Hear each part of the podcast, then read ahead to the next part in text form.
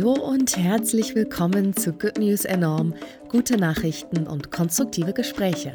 Ein Podcast von Good News und dem Enorm Magazin. Heute sprechen wir darüber, wie nachhaltig Musikstreaming ist.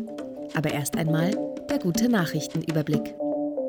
Die Schildkrötenpopulation in Kap Verde hat sich stark erholt. Dank Schutzmaßnahmen der Regierung und von NGOs verzeichnet der afrikanische Inselstaat den womöglich weltweit größten Caretta-Meeresschildkrötenbestand. Ein Forschungsteam der University of Maryland in College Park hat eine nachhaltigere, umweltfreundlichere und kostengünstigere Alternative zu Edelstahl gefunden. Langlebige Nägel und scharfe Messer aus Holz.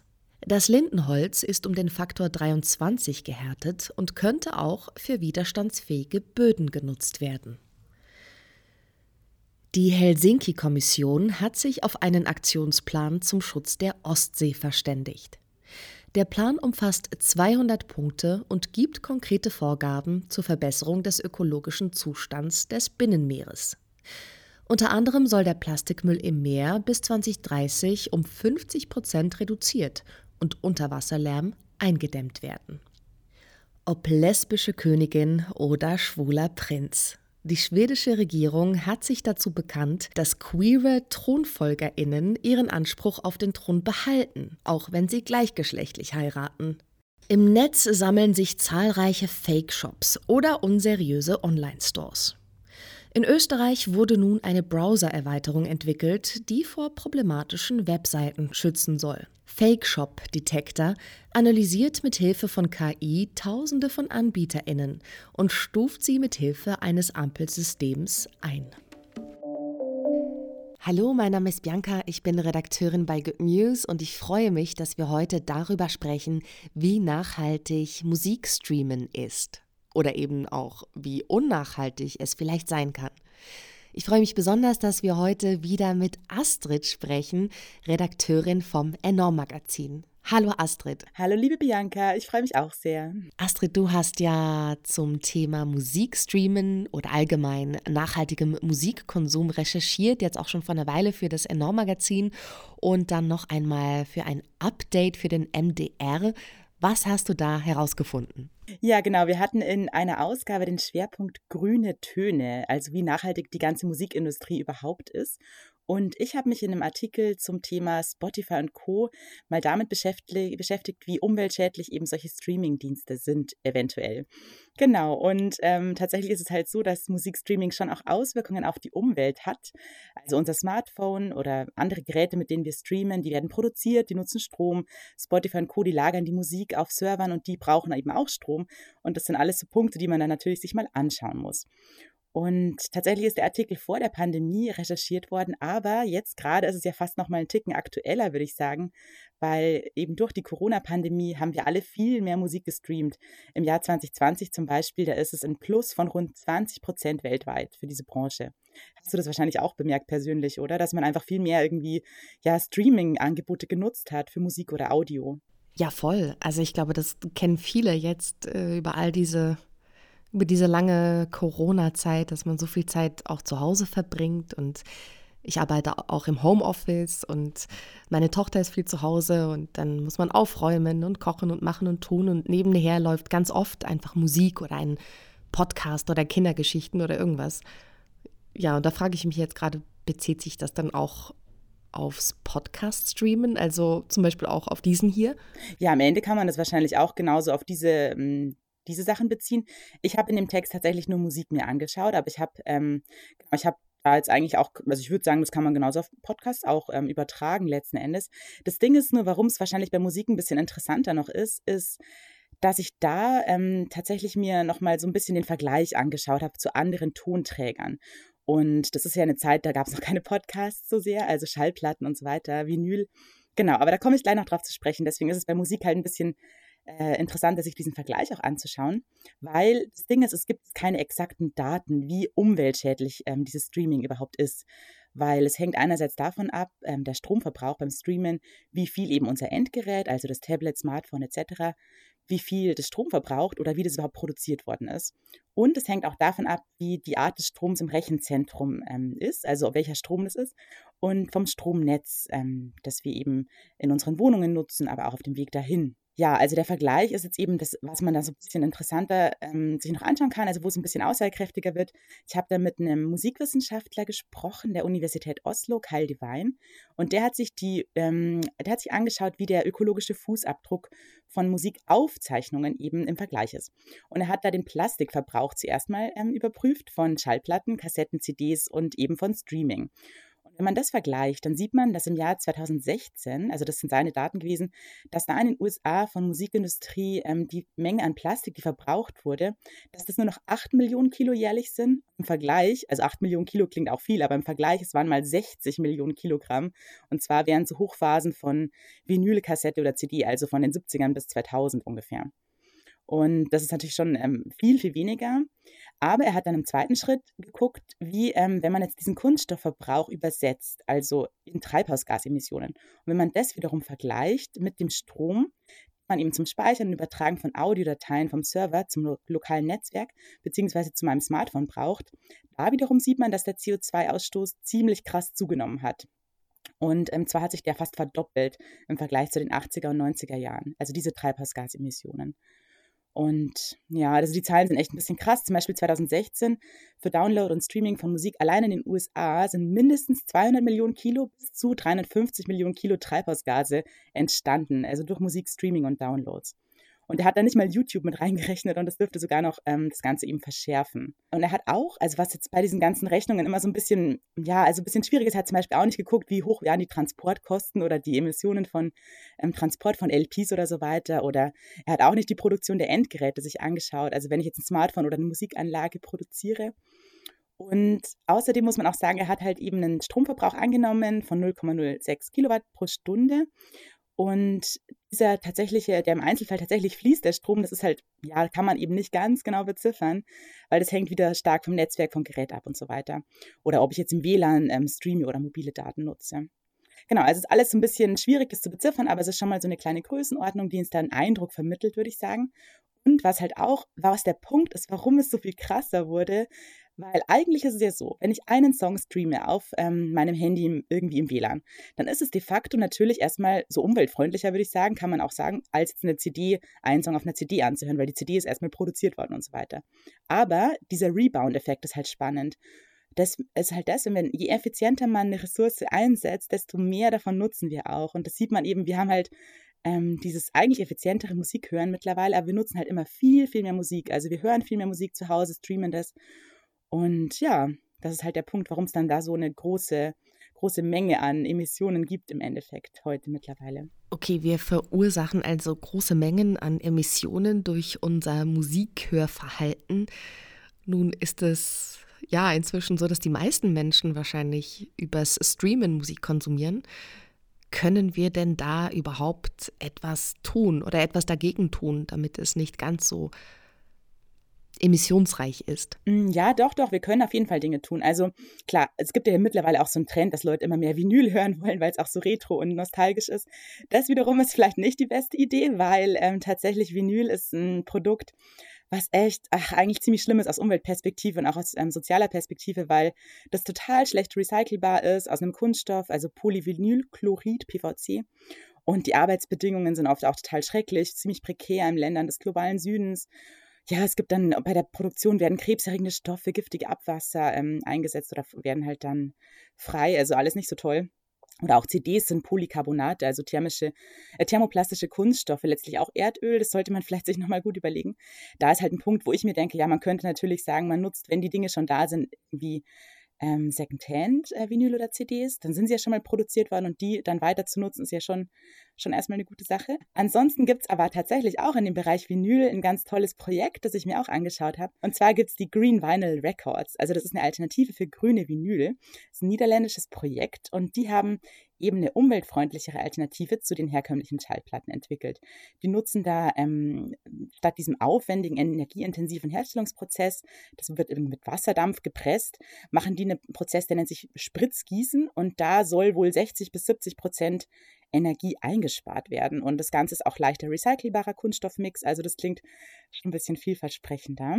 Ähm, ja, und am Ende des Tages, ich glaube, was wir selber tun können, ist so ein bisschen, dass man vielleicht ein bisschen bewusster wieder Musik genießt. Also sagt, okay, ich streame nicht so nebenbei und höre eigentlich gar nicht zu, sondern ja, man hört eben bewusster wieder Musik, man lädt sich ähm, Lieder runter, das ist auch besser. Also das verbraucht weniger Daten, wenn man es runtergeladen hat und dann noch regelmäßig auch diesen Song hören will zum Beispiel.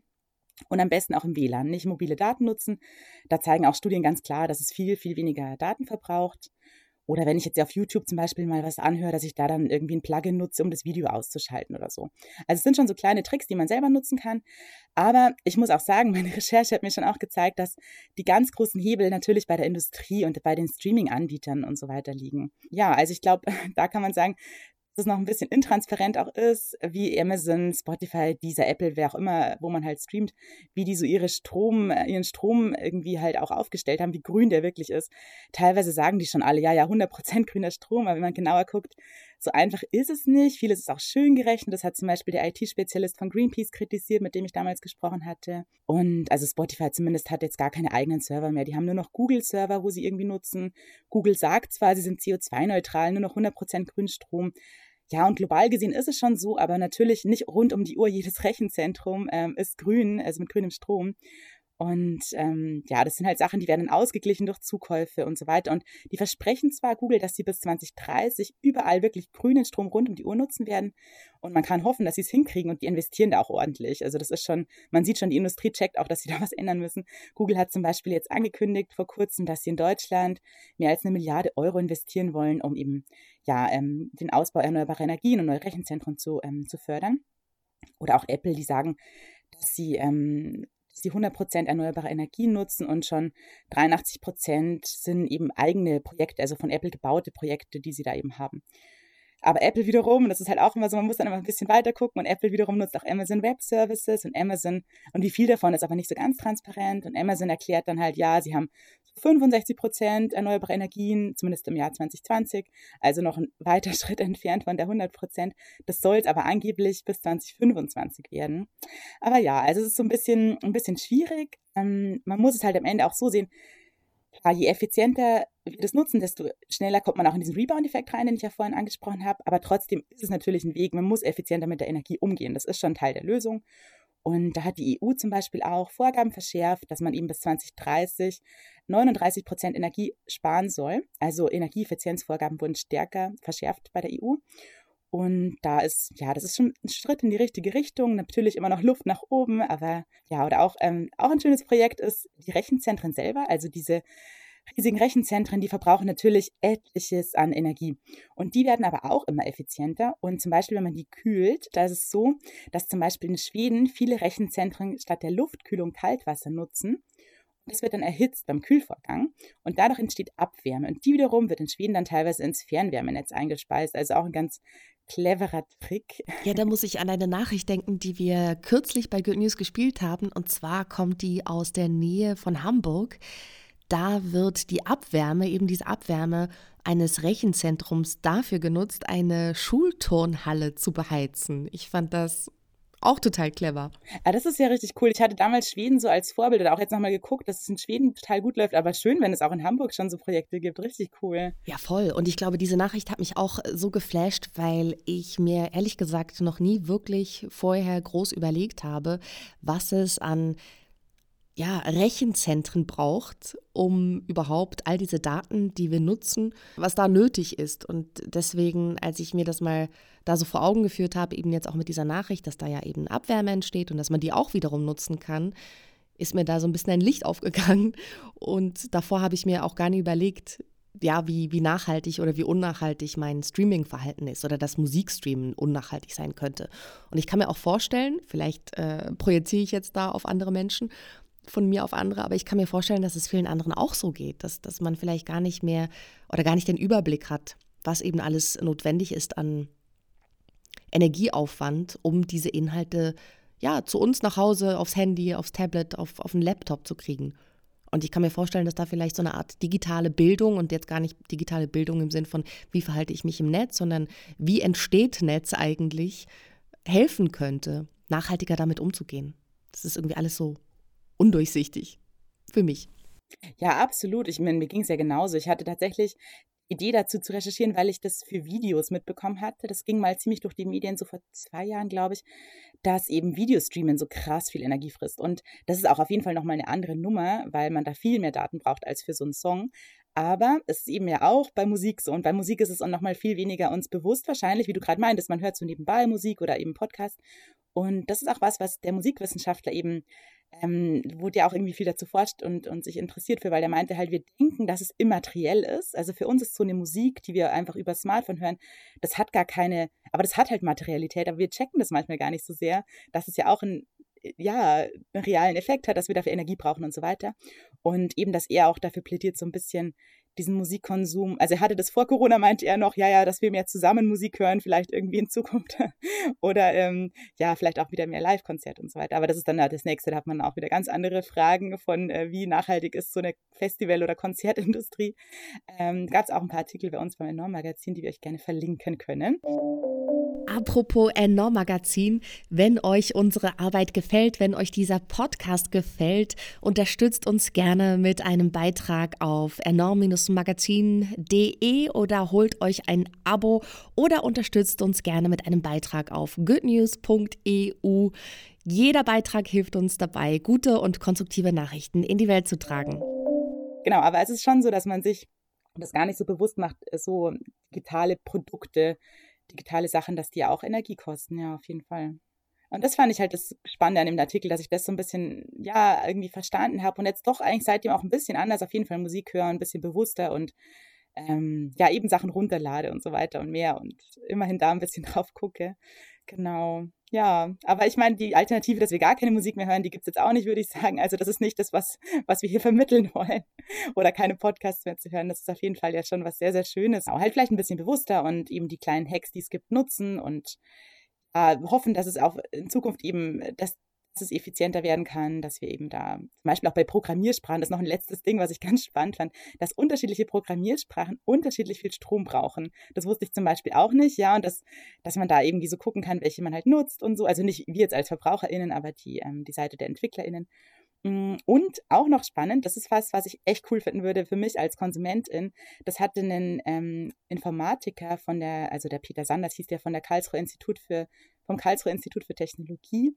Der hat vorgeschlagen, dass wir eigentlich so Software-Energieeffizienzklassen bräuchten, wie so für Kühlschränke, dass man eben weiß, gewisse Software braucht so und so viel Energie und das ist jetzt besser als die andere oder so weiter, dass man da vielleicht auch ein bisschen mehr als Verbraucherin versteht, ah, okay, welche Angebote, die man nutzen kann, sind vielleicht energieeffizienter als andere. Genau, aber ja, trotzdem weiterhin hoffentlich an alle, die das jetzt hören, weiterhin viel Spaß beim Musikstreamen und Podcast hören natürlich. Ja, genau, weiterhin viel Freude beim Hören von Podcasts und von Musik. Die paar Tricks nehme ich auf jeden Fall mit. Songs downloaden, nicht allzu viele mobile Daten nutzen und ein Plugin beim YouTube Video, Musik streamen. Das sind Dinge, die wir alle tun können. Vielen Dank, Astrid, für das interessante Gespräch. Genau, danke, Bianca, für das schöne Gespräch. Good News enorm. Die besten guten Nachrichten der Woche wurde euch präsentiert von der Good Family. Noch mehr gute Nachrichten und konstruktive Hintergrundberichte findet ihr auf goodnews.eu, in der Good News App und auf enorm-magazin.de.